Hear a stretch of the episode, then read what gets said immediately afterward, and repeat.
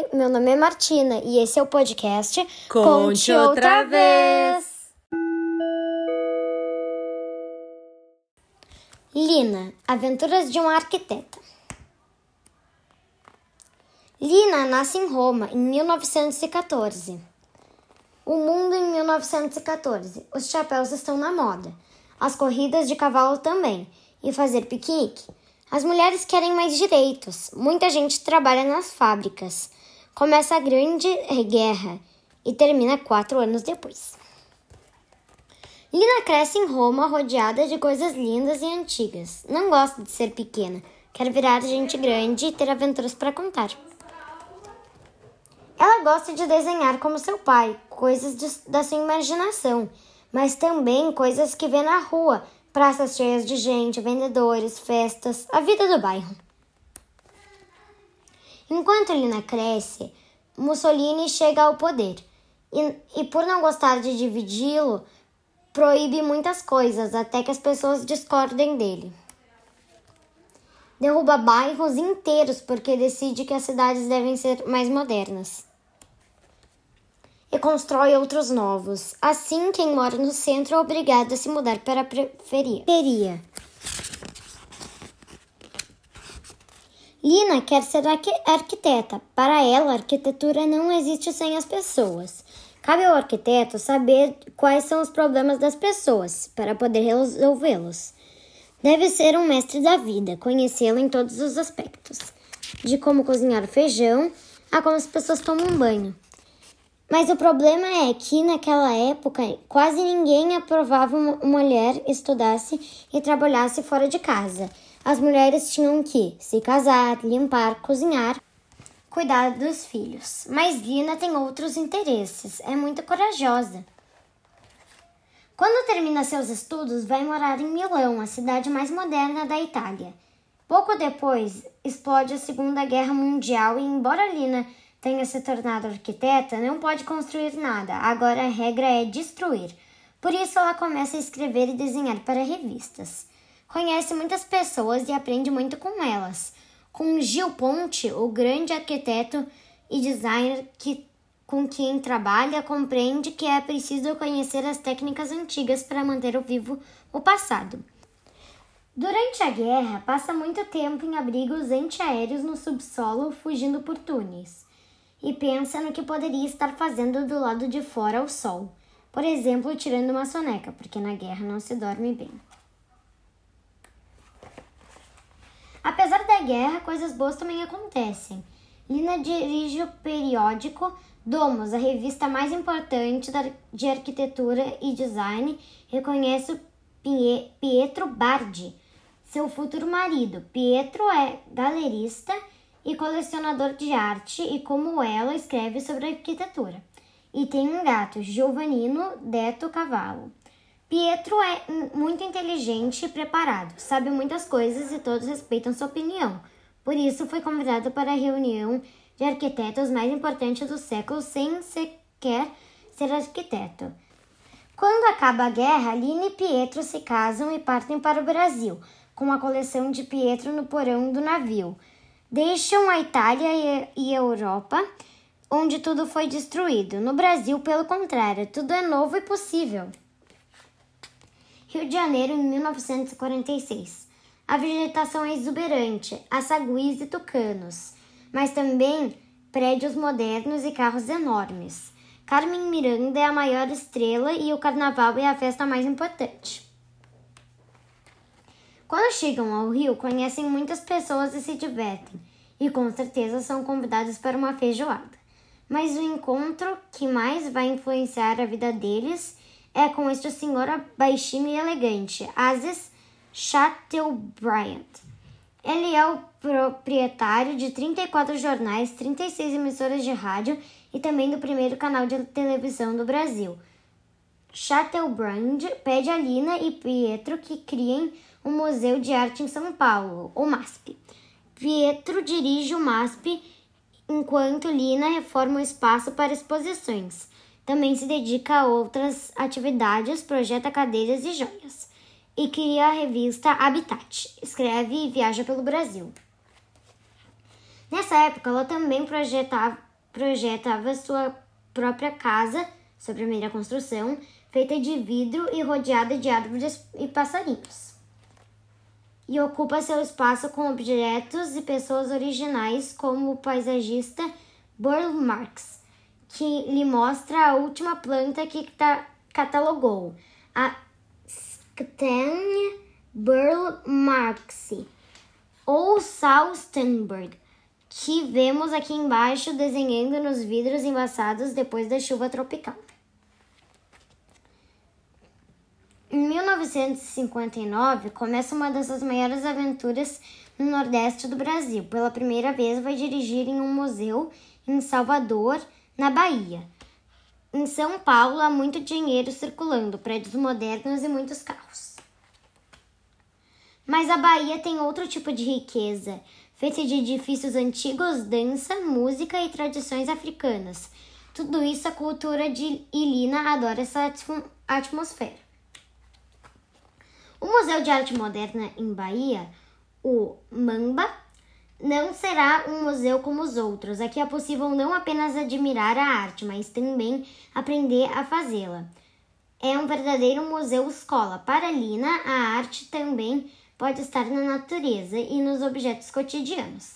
Ela organiza oficinas com artesãos e considera que uma rocha de 10 toneladas pode ficar exposta ao lado de um quadro de degas.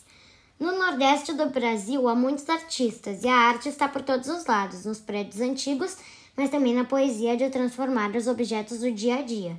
É, é a arte da vida cotidiana.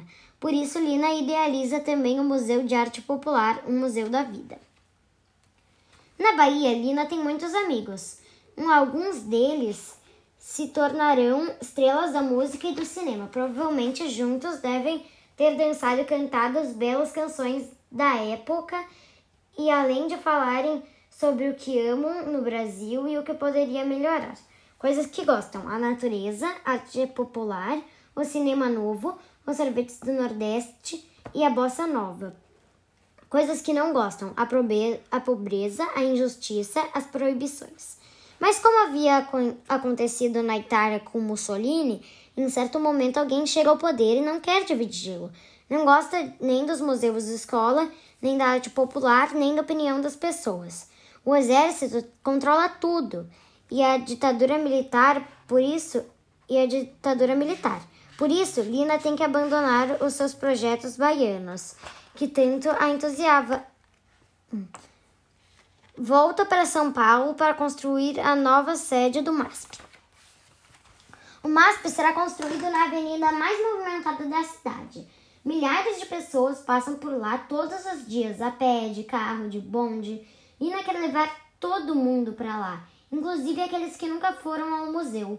Será que o museu não vai ser somente um prédio na rua, mas a rua fará parte do museu, apoiado sobre quatro pilares como se estivessem flutuando, vai transformar o espaço de baixo em uma praça. Será um museu praça e Lina projeta. Brinquedos tão lindos como esculturas. Assim você é um pouco distraído, pode caminhar pelo museu sem querer sequer reparar. Lina não quer o MASP seja um Lina não quer que o MASP seja um depósito de obras, silencioso e sem vida. Gostaria que até os muros fossem vivos e cheios de plantas mas por hora o seu projeto é inviável. As paredes verdes ficariam pesadas demais. Então decide que serão de vidro, como em sua casa ou como no museu que imaginou na Bahia, mas que nunca chegou a, ter, a ser construído. O interior é diferente do de outros museus. Os cavaletes são de vidro e concreto, assim as obras podem flutuar. Todo mundo quer conhecer um novo museu, embora nem todos gostem de coisas tão diferentes. Depois do MASP, Lina não tem muitos trabalhos como arquiteta, mas não desanima e decide se dedicar à cenografia de grupos e de teatro. Naquele momento, conduto no Brasil é perigoso até pensar diferente, então Lina, como os outros amigos, tem que deixar o país por algum tempo. Passam-se quase nove anos sem que Lina consiga construir nada, até que um belo dia ela recebe um convite para projetar uma igreja e um centro comunitário em uma pequena cidade de Minas Gerais. Não há dinheiro para a obra, mas todos participam da construção, mesmo as crianças. O Brasil começa a respirar novos ares. A Lina é chamada para seu projeto mais especial, o Sesc Pompeia. É um centro de lazer em uma antiga fábrica de São Paulo. Muitos arquitetos antes de Lina pensaram em derrubá-la para construir um prédio novo. Mas quando Lina visita o lugar, vê crianças brincando, os avós se encontrando, pais preparando sanduíches e pessoas vendendo pipoca. Para ela, o mais importante já está ali. Todas as pessoas juntas aproveitando o espaço. Não é preciso demolir nada, porque a fábrica faz parte do passado do bairro, só precisa ser ampliada. Lina projeta então um teatro, uma cantina, um espaço para exposições, oficinas e até um rio e uma lareira. Ela também constrói torres como se fosse uma fortaleza com janelas sem vidro que parecem buracos. Um espaço para jogar futebol, basquete, vôlei ou fazer tai chi. E uma piscina quadrada, e não para competições, mas para diversão. Mas Lina não fará o Sesc Pompeia sozinha. Na verdade, ela nunca gostou de trabalhar em escritórios e nunca teve um. Prefere experimentar e acompanha a obra com os proprietários e arquitetos que acabaram de se formar. Neste canteiro de obras que vemos aqui, por exemplo, está sendo usada uma estrutura feita com madeira e sacos de batata para obter uma forma mais natural. Lina gosta tanto do Sesc Pompeia que quase que ele vira uma casa para ela. Organiza exposições e passa o tempo todo lá, mesmo depois da inauguração. As pessoas também gostam muito do Sesc e aos 70 anos, Lina tem mais trabalho do que tinha aos 40. É convidada para voltar à Bahia para projetar outro museu e remodelar o centro da cidade. Mas dessa vez ninguém é obrigado a ir morar na periferia. Cada construção planejada por Lina é um retrato de suas ideias, mas o SESC é com certeza o melhor que traduz seu espírito. Pessoas de todas as idades e estilos, independente de sua classe social, passando tempo juntas, brincando, dançando, aprendendo, ouvindo música, comendo, divertindo-se. Com o seu trabalho, Lina conseguiu coisas que muitos arquitetos não alcançam, mas, sobretudo, conseguiu aquilo que queria desde pequenininha: ter muitas aventuras para contar. Sobre a autora, Angela Leon nasceu na ilha Maior Maiorca, mas cresceu em Madrid e se formou em design industrial. Tem realizado projetos artísticos no espaço público em diferentes países, escrito e ilustrado livros voltados para a idade e a infância do Brasil na Itália. Oi, espero que vocês tenham gostado. E eu amei a história da Lina.